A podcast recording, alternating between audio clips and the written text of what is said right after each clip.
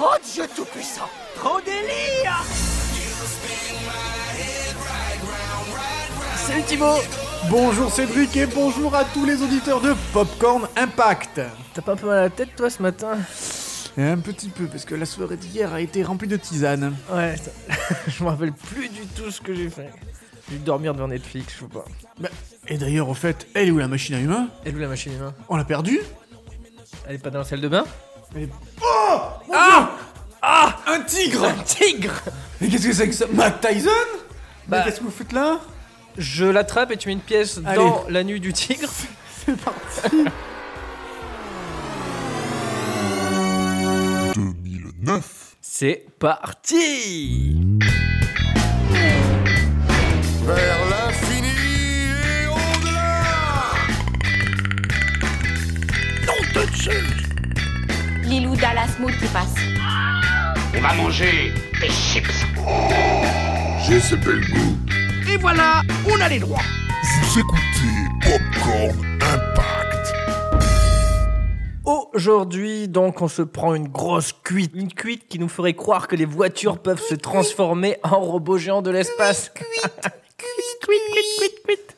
On va bien sûr parler de Very Bad Trip et Transformers 2 La Mais- revanche. La revanche.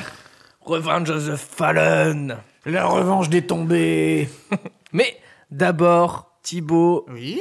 je te mets une pièce dans la grande machine à une grosse pièce. 2009 Alors en 2009, c'est 201,6 millions d'humains qui sont allés se partager les 588 films à l'affiche, ce qui fait une moyenne de 3,1 films par habitant. La moyenne habituelle. Oui. On est un peu mieux la fois dernière, on n'avait que 2,8. Là, on est à 3,1. donc, Là, il voit trois films en entier. Voilà, et une minute, quelques minutes d'un autre film.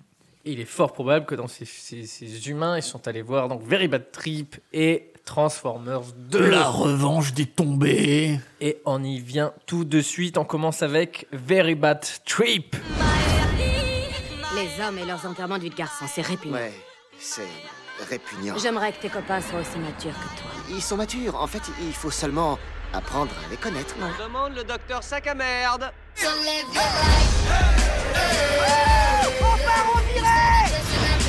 Voilà, ça, c'est Las Vegas. À une nuit qu'on n'est pas prêt d'oublier. Bien parlé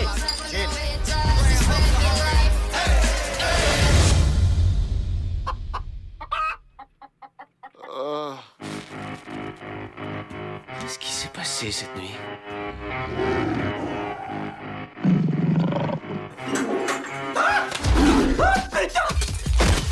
Il me manque pas une dent? Il est à qui ce bébé? Il y a qu'à regarder sur son collier. Sorti le 24 juin 2009 de Todd Phillips avec Bradley Cooper, Ed Helms et Zach Galifianakis au banlieue de brebis. Synopsis. Au réveil d'un enterrement de vie de garçon bien arrosé, un, EV, un EVF, G. un EVG, un EVG, Garçon, oui. les trois amis du fiancé, Doug, se rendent compte qu'il a disparu 40 heures avant la cérémonie de mariage. Et Doug. Et ils sont à Las Vegas. Ils vont alors devoir faire fi de leur gueule de bois et rassembler leurs bribes de souvenirs pour comprendre ce qui s'est passé. Pou, pou, pou. Pouh. Donc Oui. c'est un titre euh, français en anglais, Oui. Very Bad Trip. Mais en anglais, il s'appelle pas Very Bad Trip, il s'appelle The Hangover. Ah, la gueule Parce de bois. Voilà, c'est peut-être un peu dur à, à prononcer en France, je sais pas. Donc ils l'ont appelé Very Bad Trip. Et au Québec, par contre, ils sont fidèles à leur, à leur position. Ils l'appellent Lendemain de veille. Voilà, c'est vendeur. Lendemain Ça, de veille. Alors, peux-tu me mettre une petite pièce dans la machine à humain Décidément, elle a des pièces à euh, tous non, les mais ça- étages. Ça, commence à nous coûter un pognon cette C'est un émission. pognon de dingue. De dingue. Tiens, hop. 2 millions 1563 entrées, soit le 21e film de l'année. Et là, on peut dire que c'est un vrai succès surprise. Personne ne l'a vu venir. Tu l'avais vu venir? Ben non. Ben, moi non Je plus. suis même pas allé le voir à l'époque. Ah bah tu l'avais pas du tout vu venir. Du tout. Non, c'est un très gros succès. Déjà, on peut vous dire qu'il n'est pas dû aux têtes euh, d'affiche, parce que non, Bradley Cooper à cette époque-là n'était pas la star euh, que l'on connaît actuellement. Et les deux autres acteurs non plus. Et le réalisateur personne Phillips. Euh, non, non, non. Et le réalisateur, euh, donc Phillips, avait eu un beau succès en France. Avec quelques des téléviseurs. années. Todd Phillips. Et des magnétoscopes. des téléviseurs, et là, il s'est lancé dans le cinéma. Donc, quelques années avant, il, a, il avait sorti Starsky Hutch, qui avait fait 1,5 million, qui était pas mal. Mais ça, se, ça reposait sur, le, sur la série, qui Ouais. est très connue, et sur euh, Ben Stiller et Owen Wilson, qui, ont quand même, qui avaient quand même une bonne présence en France et qui sont appréciés. Non, ce qui fait le succès de Very Bad Trip, donc ce n'est pas ces acteurs, ces réalisateurs, les gens derrière. Non, c'est son thème et le traitement qui, qui va avec, qui a aidé au succès de ce film. Déjà, on suit des gars dans un road trip. Le road trip, en général, ça, ça a un petit effet qui marche. hein. Il y a une petite aventure. Ça plaît. Ça plaît, on voit de nombreux décors, c'est léger, on rencontre des personnages, on vit des, des expériences. Et là, des expériences, on peut dire qu'il y en a dans Very Bad Trip. Very Bad Trip, c'est un peu l'expérience qu'on voudrait peut-être vivre, Oh, bah trop. mais qu'on ne se permettrait pas trop. Ah, tu bah vois. non. Il y, a- il y a un peu des limites, il y a des règles, il y a des lois. On, se, on, se, on évite de faire euh, tant de conneries qui ont des conséquences un peu désastreuses. Et le film nous montre donc un peu ce que ça donnerait si on se laissait aller à fond, si on abusait un peu de la, de la vinasse et de, et de la Sur- drogue. Surtout de la vinasse. Oui, c'est que de la vinasse. Moi, ça aurait été de la vinasse. de la vinasse. On aurait eu les dents Ah noires. non, ils ont, ils ont fait péter du chardonnay et du, euh, Ah et oui, du Bourgogne. oui. hein. Ah oui, ah si, si, si. Du château Picard. du château Picard. Sacré Jean-Luc. Et donc, et on les voit. Enfin, on, sait pas. Donc, on les voit qui se réveillent dans leur chambre. Là, ils sont euh, avec la gueule de bois. Ok, c'est un peu le bordel. Mais on s- pagaille. c'est la pagaille. C'est quoi ça? C'est- dans le coffre. Dog est dans le coffre, oh merde Oh nom de Dieu Mais... Oh nom de Dieu Oh Oh Ah Oh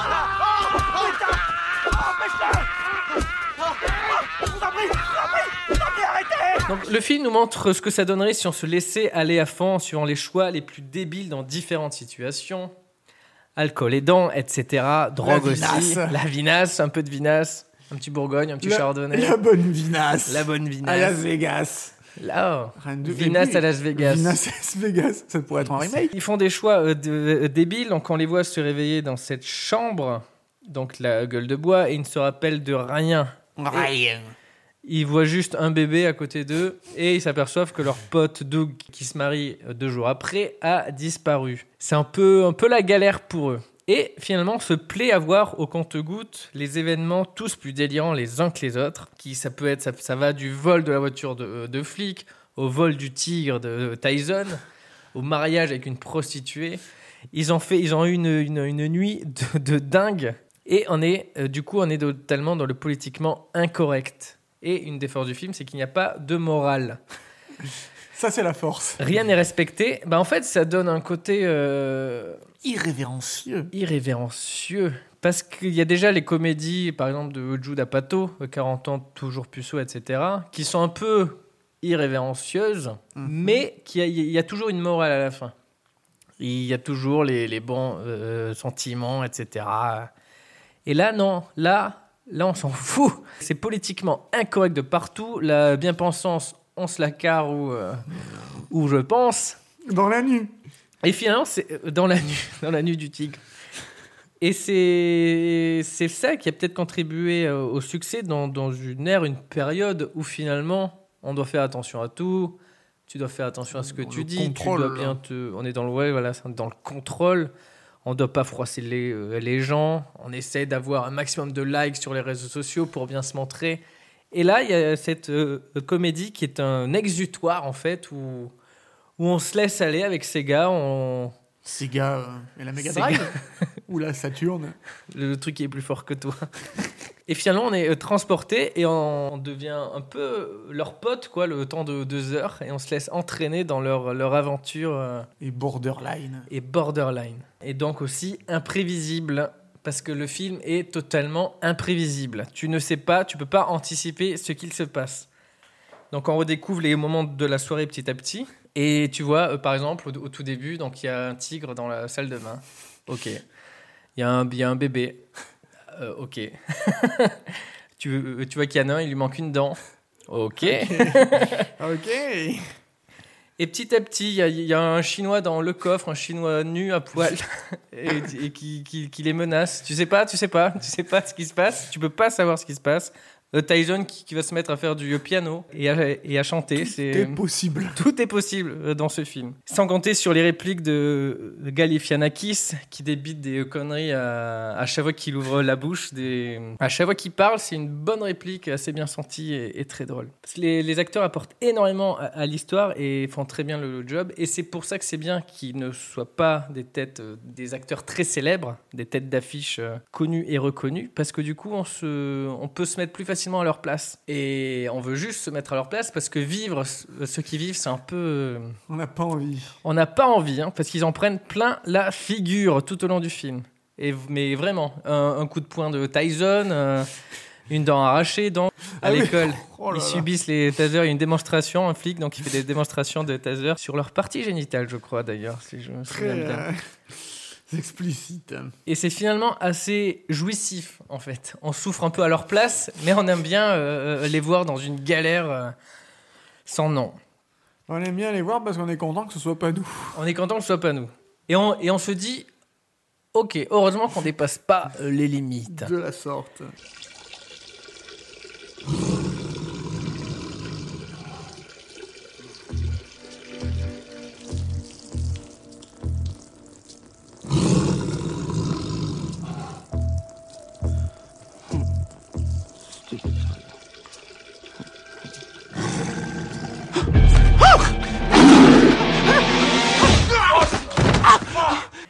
Et donc avec tous ces ingrédients, Very Bad Trip a fait ce que beaucoup de comédies donc n'arrivaient pas à faire. Ils se sont imposés dans un secteur qui est dominé par le frat pack. Donc le frat pack, le frat pack, c'est la bande de Steve Carell, Will Ferrell, Ben Stiller, Owen Wilson, etc. Et la bande de Jude Apatow. Euh, il y a Seth Rogen, Jonah Hill, euh, James Franco. Et finalement, les comédies américaines sont euh, dominées par ces deux bandes. Et là, donc, il y a une comédie qui arrive enfin à, à attirer du monde, qui s'exporte beaucoup mieux aussi, parce que les films de Apatow et du, et du Frat Pack, c'est pas non plus des scores. euh, Américano-américain. Ouais, voilà, c'est un peu ça. Euh, ben Stiller, lui, euh, arrive à bien marcher en France, mais c'est finalement un des seuls. Et euh, donc, qui dit succès, on le dit souvent ici, dit suite. Et des suites, il y en a eu évidemment, et aussi il y a eu beaucoup de films inspirés du concept. Euh, Ça The plaît, Very hein. Bad Trip a été un, un peu un renouveau, une nouvelle vague de, de films euh, où il n'y a pas de morale, etc. Déjà, on va parler des suites. Very Bad Trip 2 et Very Bad Trip 3. En, anglais, euh, Hangover Part 2 et Part 3. C'est un peu plus recherché. euh, qui sont quand même euh, moins bons. L'effet de surprise est passé. Le 2, c'est une ressucée totale du tout premier. Ils reprennent les mêmes éléments, les mêmes, euh, les mêmes événements. Sauf qu'il les, il les déplace en. Thaïlande. Remake thaïlandais. Mais oui, c'est voilà. Et le 3, par contre, ils essayent de faire un- une histoire un peu différente, sauf que ça devient une comédie un peu plus classique, finalement, Et moins comique. et moins comique. Et ça a surtout euh, euh, permis aux acteurs de repartir avec des gros chèques. Oui, je crois que ça a été fait pour ça. Ça a été fait un peu pour ça. Parce que le budget, on est passé de 35 millions pour le premier, 80 millions pour le deuxième et 100 millions pour le troisième. À chaque fois, tu étais sans. Les, les cachets augmentés. Quoi. Les cachets augmentés, ouais. Et donc, on parle. euh, la morale de cette histoire, c'est que si un film marche, c'est pas obligé de faire une suite. hein. On s'en fout. On veut, ça, c'est pas la peine. Ne, ne vous faites, ne vous embêtez pas. hein. Mais ça rapporte. Ça rapporte, ça rapporte. Même si le dernier a rapporté quand même, euh, a rapporté moins. Pour Very Bad Trip 1, on est à 2 millions. Pour le 2, on est à 2 millions 5. Donc évidemment, c'était l'effet du premier qui a tiré du monde. Et le 3, on redescend en dessous des, des 2 millions avec 1 million 9. Oh oui, ouais, ça se tient quand Ça, même. ça reste bon, mais tu sens qu'il y a quand même. euh, ils ont perdu un petit public qu'ils avaient réussi à gagner. Des cotes. Les fidèles sont, sont restés. Et j'en parlais, il y a de nombreux films qui ont voulu surfer sur le succès, donc on va, on va citer quelques-uns. Le film de, de Todd Phillips qui a suivi euh, Very Bad Trip, Due Date, euh, Date Euh, Limit, Date limite. euh, Date en, en français, donc du même réalisateur, avec toujours Zach Galifianakis, mais aussi Robert Downey Jr. C'est un euh, Galifianakis qui fait son rôle de un peu De Galifianakis. de Galifianakis euh, perché avec ses, avec répliques euh, tellement sorties de, de, de, sait pas d'où au fin fond de son cerveau et Downey Jr qui joue aussi un peu son personnage D'Iron Man. d'Iron Man. Là aussi, c'est euh, un road movie où euh, le réalisateur nous montre un peu ce qu'on aurait envie de. Enfin, fait, faire à ses personnages des choses qu'on se retient aussi euh, de faire dans la vraie vie. Il y a cette scène, par exemple, où il y a, un enfant qui, saoule un peu Robert. Et ben lui, il fait quoi? Il lui met un coup de poing dans le ventre et il calme le gamin. Donc voilà, il y a une satisfaction un petit peu à, à voir ces films parce que finalement, c'est des choses au plus profond de nous, peut-être. Ou alors, on est, je suis tordu. Du tout, du tout. qui peuvent faire plaisir, voilà, euh, ça voilà. Mais il y a quand même une petite morale à la fin du film qui sort de Very Bad Trip. Après, il y a eu quoi? Il y a eu Last Vegas, le Very Bad Trip euh, avec les Vieux. vieux. Michael Douglas, Robert De Niro, Morgan Freeman et Kevin Kline, voilà, qui vont faire un dernier voyage à Vegas. Euh, Projet X aussi, une soirée qui part un peu en live. C'est vrai. Euh, Il y a eu quoi Euh, Le Very Bad Trip au féminin. Pire soirée. Euh, C'était un peu la période. euh, T'as eu le SOS Fantôme au féminin, le Ocean's Eleven au féminin. Et donc là, ici, c'est le même schéma. hein. Il y a cinq femmes, dont euh, Scarlett Johansson, qui joue la, la, Ah la mariée, la future mariée. Donc il y a ces euh, cinq femmes qui veulent fêter l'anniversaire de Scarlett Johansson. Évidemment, alcool et drogue obligent. Ça part en cacahuète. Et il y a par exemple la mort accidentelle d'un stripteaseur. Et voilà, elles vont essayer de se sortir de cette situation. Mais c'est sorti il y a deux ans, c'était en 2017. Ouais, c'est euh, sorti totalement, c'est passé totalement inaperçu. Ah ouais Et il n'y a pas qu'aux États-Unis que Very Bad Trip a eu des, des- des répercussions, il y a aussi en France, avec Babysitting Exactement de Philippe Lachaud. Donc là, on suit euh, Christian Clavier, en père de euh, famille, donc qui rentre, qui rentre chez. Non, c'est Gérard Junior. C'est Gérard Jugnot dans le premier. Ouais, C'est Gérard Junior et Christian Clavier dans le 2. Exactement. Donc Gérard Jugnot qui rentre chez lui avec sa femme pour retrouver euh, son fils qu'il avait confié à un babysitter et il s'aperçoit que la maison est, la maison est saccagée, le fils a disparu, Euh, les flics sont sur les lieux et il trouve une cassette et la cassette qui retrace le parcours de la soirée du babysitter, donc euh, de Philippe Lachaud et de l'enfant. Et là, c'est pareil, c'est un peu une succession de scènes euh, totalement imprévisibles, improbables de, de- de cette soirée. euh. Là, ils sont pas bourrés, Non mais ils, ils essaient de se sortir d'une situation. euh, Bourrante.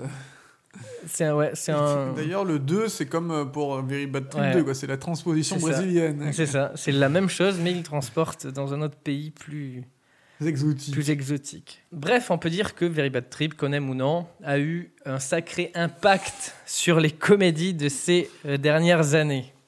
Un impact qui a, oui, qui a, qui a un peu fait revoir les, les comédies. Et maintenant, évidemment, ils abusent de, de ce style un peu, un peu immoral. Quand ça marche, ça, ça est copié et recopié et on voit euh, où l'original était bon et où les copies ne le sont pas, quoi. Bah, voilà, c'est ça. Si tu, si tu enlèves euh, l'effet de surprise, c'est... Mm, carrément. tu enlèves un peu la, la- de la saveur. Et est-ce que euh, Transformers 2 a plus de saveur que le premier?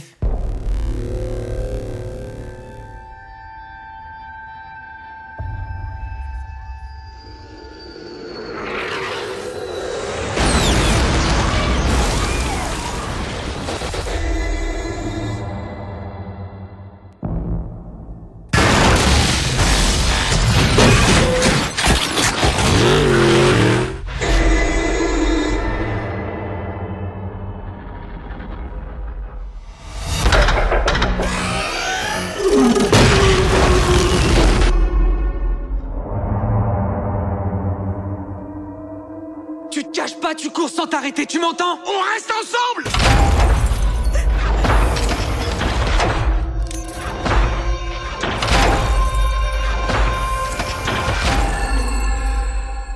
Transformers de la revanche.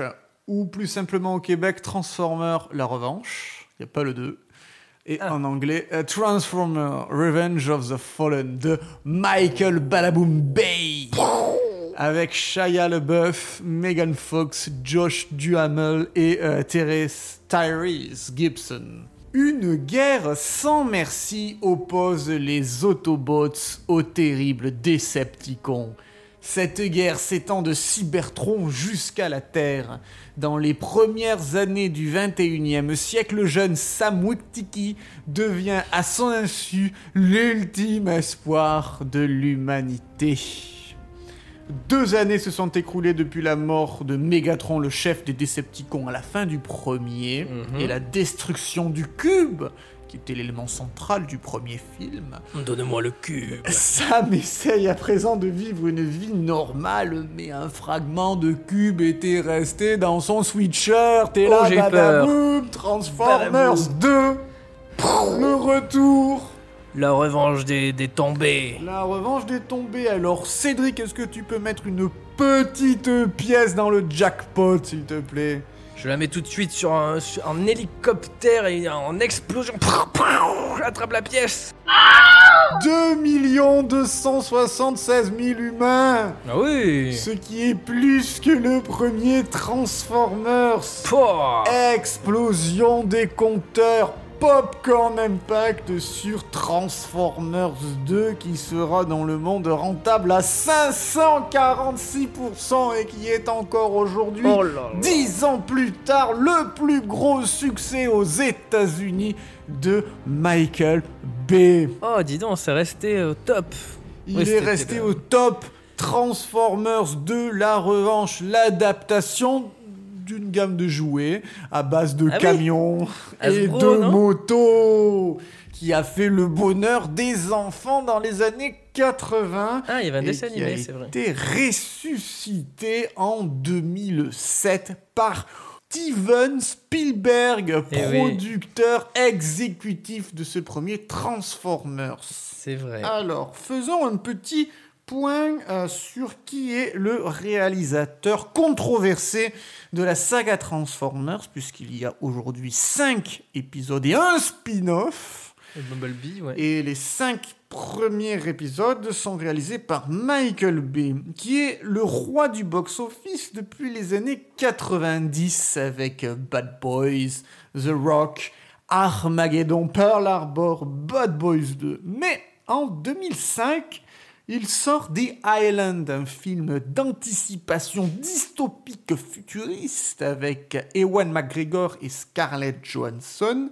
né de la première coopération avec Steven Spielberg au poste de euh, producteur exécutif et The Island, c'est une contre-performance, un méga budget qui ne n'engendrera seulement 35 petits millions de dollars aux États-Unis, ce qui en fait la première déconvenue pour le roi du box-office et ce qui lui met la frousse. Il a peur. Et ouais, c'était un peu son film le plus intellectuel, on peut dire. Eh bien, Et- ça ne marche, ça ne marche pas.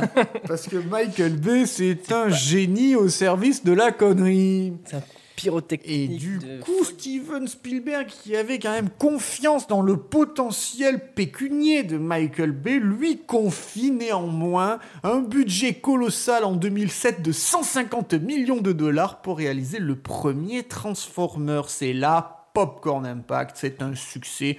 Plus de 300 millions de dollars récoltés aux États-Unis, 700 millions dans le monde, ce qui en faisait à cette époque le plus gros succès de Michael Bay. Il était remonté sur son piédestal, tout allait bien. Il a du flair, Steven. Et ne voulant pas perdre euh, cette, nouvelle dynamique, une suite Transformers The Revenge of the Fallen est mise en chantier immédiatement après le premier week-end d'exploitation du premier Transformers, comme le font généralement les grands studios quand un film franchisable marche. C'est donc euh, dès 2007 qu'ils se mettent au boulot, mais en 2008, il y eut à Hollywood la grève des scénaristes. Aïe. Une grève qui a impacté les productions de séries télé, mais pas que, de grosses productions comme G.I. Joe, le réveil du Cobra, euh, euh, Quantum of Solace, le James Bond, euh, Transformers 2, Lost en série, euh, par exemple, si, si on, si on revient sur, sur- sur les séries, ça, ça- ça a donné une saison euh, très courte. Une lors de la saison grève des- maussade comme Prison des- Break, Prison Break qui aussi. n'avait que 9 épisodes cette année-là au lieu de 22, puisqu'à l'époque c'était des gros, euh, grosses commandes. Et 20 24 heures chrono a une C'est saison vrai annulée, je crois. Enfin, ils l'ont reporté Ils à l'ont l'année reporté. d'après parce que c'est censé être en 24 heures, donc en 24 24 épisodes. Et euh, au cinéma, il y avait également X-Men Origins Wolverine qui Ah. euh, euh, en avait pâti de cette grève. Ouais. Et, euh, et Transformers 2, là on est en plein Ah oui. dedans. Transformers 2 avec euh, une date de sortie qui était d'ores et déjà fixée, qui ne pouvait pas être euh, déplacée, et un scénario qui se ré- réduisait à 14 pages. Ah, bon, c'est c'est 14 ça, non le- pages, ça suffit pour Michael Bay qui le finit lui-même le scénario et qui part en tournage de mai 2008 à novembre 2008, le tournage le plus bordélique et le plus what the fuck de sa carrière. Car oui, avec Transformers, Michael Bay a trouvé le film somme qu'il n'aurait même pas osé espérer.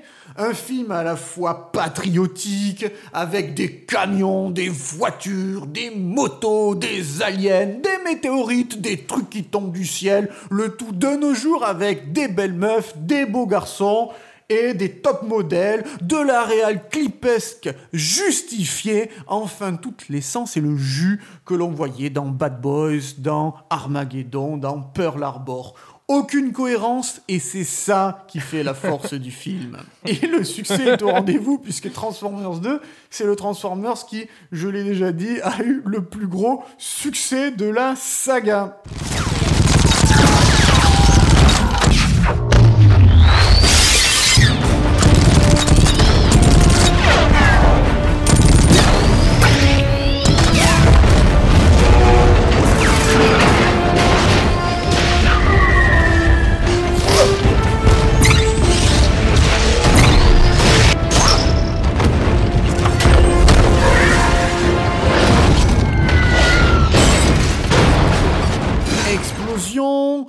Megan Fox, l'actrice principale, sexualisée à mort dès sa première apparition sur une moto. Elle est complètement euh, avachie euh, avec un mini short et elle est en train de faire comme fesses, de, de- de tatouer la moto.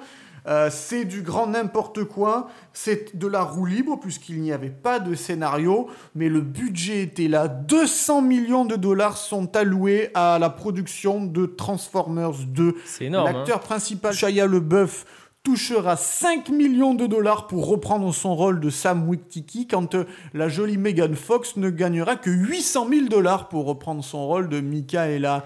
Il y a un Et petit problème hein, avec il Michael y avait Bay. un problème de parité Ouais. en 2009. On y retrouve dans Transformers 2 tous les gimmicks visuels qui font la patte Michael Bay. Une lumière orangeâtre, un montage, des thématiques du patriotisme, de l'héroïsme, le MacGuffin que expliquait Hitchcock, c'est cet objet où tous les personnages du film, tous les protagonistes veulent récupérer à tout prix. Alors là, il s'agit d'un objet euh, sobrement intitulé la matrice du commandement qui est euh, euh, représenté par une chaussette pleine de sable qui se change par magie en une espèce de banane articulée qui va ressusciter le chef des camions pour battre le vilain camion parce que c'est une histoire de camion. On est dans l'incohérence la plus totale puisque dans ce film il y a même un Transformers qui se change en femme. Alors pourquoi se faire chier à être en, en camion alors que ça peut être aussi une bimbo sexy? Quand on a 200 millions de budget, vaut mieux des camions qui explosent que des combats euh, entre des hommes et des femmes. Et malgré ce côté racoleur, tapageur, blockbusters, euh, Michael Bay peut être et doit être, euh, conformément à, à la théorie des auteurs qu'a développé André Bazin en 1950, considéré comme un auteur. Un auteur, à savoir qu'entre ces films, il y a des similitudes visuelles, des mises en scène qui se répètent, des gimmicks qui, qui sont reproduits et que euh, on peut identifier un film euh, sans savoir euh, qui est son réalisateur, mais on peut reconnaître la patte d'un réalisateur. C'est vrai, il a une Et belle la patte. patte Michael patte. Bay est absolument euh, reconnaissable d'entre toutes. Avec ses plans circulaires autour des héros qui se lèvent en slow motion avec une longue focale, avec euh, ses couchers de soleil et interchangeable ses levées de soleil, son culte pour le drapeau américain, son culte pour les lampadaires, son culte pour les voitures, les avions, les motos, les camions, Les la fusée, le sous-marin, le bateau. Euh, très matérialiste, le Michael. Il, il n'en est pas moins un perfectionniste et un technicien hors pair. Car c'est là qu'il marque euh, l'agacement. C'est que c'est un, technicien comme pas deux. Et ses plans sont beaucoup, beaucoup, beaucoup plus complexes et beaucoup plus élaborés que ce qu'il n'en paraît. Ce sont en réalité une euh, profusion de, couches euh, et, de parallaxes dans la composition de ces plans. Euh, un montage un petit peu fouillis, mais avec un plan sur trois qui est inégalable en termes de- d'effet. On, on fait waouh! Et euh, force est de constater qu'il y a beaucoup de, de gens qui essayent de faire du Michael Bay à l'image de Peter Berg dans Battleship et qui se votent royalement car n'est pas Bay qui veut. C'est donc au sens d'André Bazin un auteur.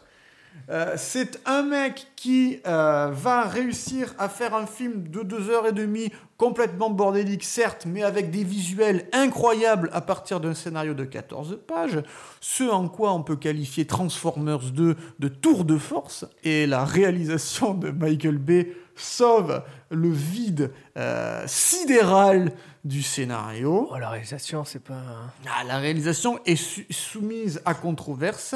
Euh, Megan Fox déclarera au propos de Michael Bay qui se comporte comme Hitler. Hitler. C'est un cauchemar de travailler avec lui. Steven Spielberg l'a conseillé de la virer sur le champ et c'est pour ça qu'elle n'a pas été reprise pour Transformers C'est 3. Spielberg qui l'a cons- qui l'a Tout à conseillé fait, tout à fait. Ouais, dis donc. Mais Euh, C'est lui le producteur, hein, Steven oui. Spielberg. Dû à la grève des scénaristes, Michael Bay confessera lui-même que le film manque un peu sa cible. À cause de la grève des scénaristes, nous avons dû boucler le script en seulement trois semaines. Ce scénario est maudit et tout le monde en a pâti, y compris moi et ceux qui l'ont écrit. Le résultat est divertissant, certes, mais on s'est planté sur plusieurs séquences. Et Shia LeBeouf n'avait pas attendu la déclaration de Michael Bay pour tenir des propos similaires. Il y a des gens qui ont aimé cette suite, mais moi je l'ai détestée. Ça m'a pas plu. J'ai pensé qu'on avait raté notre objectif. J'étais perdu. Je ne comprenais pas ce qui se passait avec certains robots. J'arrivais pas à déchiffrer certaines scènes. Il y a des parties entières du scénario qui faisaient baisser le niveau. Ce scénario est maudit du début jusqu'à la fin. Vous voyez la, la redondance Ouais. de la malédiction. Euh, je croyais qu'il parlait plus en mmm, le bœuf. Mais bon, c'est- Pour ne rien arranger, notre bœuf, qui avait 22 ans au moment du tournage, a eu un grave accident alors qu'il conduisait en état d'ivresse tranquillement aux États-Unis. Bah oui. Il a été percuté par une autre voiture et s'est fait broyer la main, Ah. ce qui a engendré un mois d'interruption de tournage Et avant. Que la, la blessure soit intégrée au scénario. C'est finalement le- l'avantage quand on n'a pas de scénario, c'est qu'on peut faire n'importe quoi. Donc en plein milieu du tournage, en plein milieu du film, voulais-je dire, notre héros se retrouve avec un plâtre colossal qui va du bout des doigts jusqu'au au coude, sans qu'on se, se soit vraiment justifié. C'est- Alors la scène est assez euh, incroyable. Il réanime une espèce de, de vieux robot dans un musée euh, d'aérospatial et le robot, tout d'un coup, euh, ouvre un passage spatio-temporel et les mecs se retrouvent à- en Jordanie face à Petra, la porte du désert, et il a le bras dans le plâtre et euh, Megan Fox dit "Oh, tu t'es blessé dans le passage spatio-temporel." Et voilà, emballé, c'est pesé. Voilà, c'est facile. hein, On remarquera également que l'équipe du film ne s'embarrasse pas trop des contraintes géographiques, puisque euh, dans le film, Petra, donc située en Jordanie, euh, a l'air d'être à 10 minutes à pied du plateau de Gizeh qui se situe en Égypte, Ah, mais oui, oui. oui. distant de 800 km et surtout séparé par euh, le pays d'Israël entre la Jordanie et l'Égypte. Mais bon, euh, ça, ça ne pose pas de problème. Oui, non. Il y a de toute façon un énorme travail de might painting puisque euh, il y a plein d'explosions qui sont faites en Jordanie avec les, les pyramides en feu.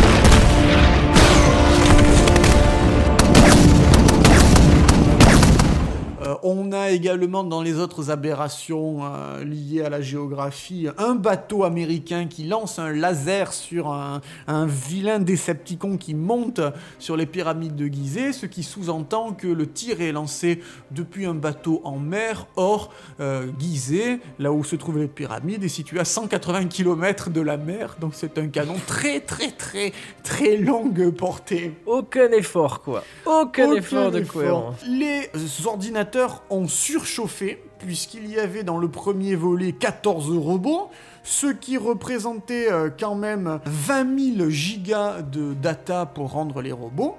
Et dans ce deuxième film, il y a 46 modèles différents, ce qui porte le nombre de data à 145 000 gigas, ce qui fait pas mal de serveurs à acheter. Fait- Il y a d'ailleurs un serveur qui a terrains. brûlé à ILM pour rendre en plein rendu. Bah, c'est d'ailleurs une des qualités du film, une, une des seules euh, pour moi, c'est les transformations. Elles sont, elles, sont, elles sont très bien faites, elles sont très belles et les, bah, les, les robots sont, sont, sont très bien faits. Mais les transformations, il y a un détail de, de ouf, je trouve. c'est- le perfectionnisme de B qui Ouais. Utilisera ça, ça les critiques du premier film pour faire le, le cahier des charges de ce qu'il ne fallait pas faire pour le second. On, on critiquait dans le premier Transformers que les, les robots n'étaient pas assez présents. Pam, on rajoute 32 minutes de film par rapport au premier pour mettre encore plus de robots. Oh là là. On critiquait que les robots étaient filmés de trop près. Poum, on te met une scène en plan large pendant les robots qui se battent pendant 10 minutes. Euh, on critiquait quand on ne voyait pas assez Optimus Prime. Boum, on te rajoute de l'Optimus Prime. On critiquait quand on ne voyait pas assez de voitures. Pam, plus de voitures, plus de robots, plus de ceci, plus de cela. Tout. Ils ont eu les critiques. et Ils ont, ils ont foutu dans le deuxième. Puisque de toute façon, il n'y avait personne à la barre du scénario. C'était du all-in. Et le pire, c'est que ça a marché, puisque c'est le plus gros Transformers de la saga. Je pense pas que c'est là, ce sera le seul film de Michael Bay que nous chroniquerons dans Popcorn Impact. Non, bien sûr que non. En tout cas, Transformers 2 est son film archétypal. Je dirais son meilleur, car son plus raté. Donc c'est très intéressant de voir. Son, son meilleur, car son plus nul. C'est du Michael Bay pur sans scénario. En fait, c'est ça, c'est que Un du Michael Bay, quoi. voilà, il, a, il- fait le scénario, donc c'est à Michael Bay à fait. 100%. Qui a enchaîné les explosions, enchaîné les plans euh, archétypaux, enchaîné les gimmicks propres à sa réalisation, se cannibalisant, reprenant des plans qu'il avait fait sur Pearl Harbor, reprenant Ah oui, sur autoroute, non plans. Non, non, là je parle de, de reprendre la structure des Ah plans. oui, Dans oui, Pearl oui. Harbor, il y a le largage d'une bombe sur l'USS, euh, je sais plus comment il s'appelait, le- le porte-avions qui a été coulé.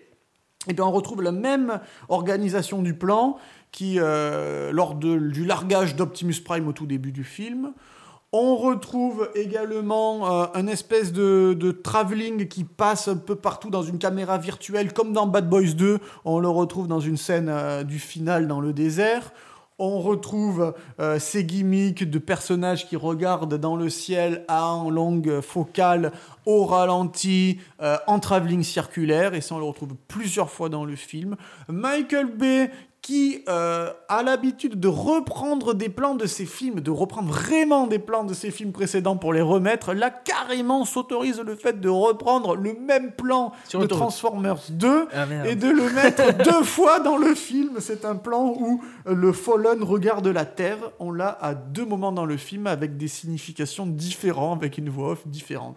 Ouais, le plan sur l'autoroute dont tu fais allusion, c'est dans La face cachée de la Lune, le Ah, le troisième, trois. qui est un- une reprise de The Island. Easy Island, voilà. Là, dans les reprises, on a euh, sur la scène finale les euh, porte-avions, euh, un plan de porte-avions de Pearl Harbor qui est repris avec quelques effets numériques qui sont rajoutés pour le final de Transformers 2.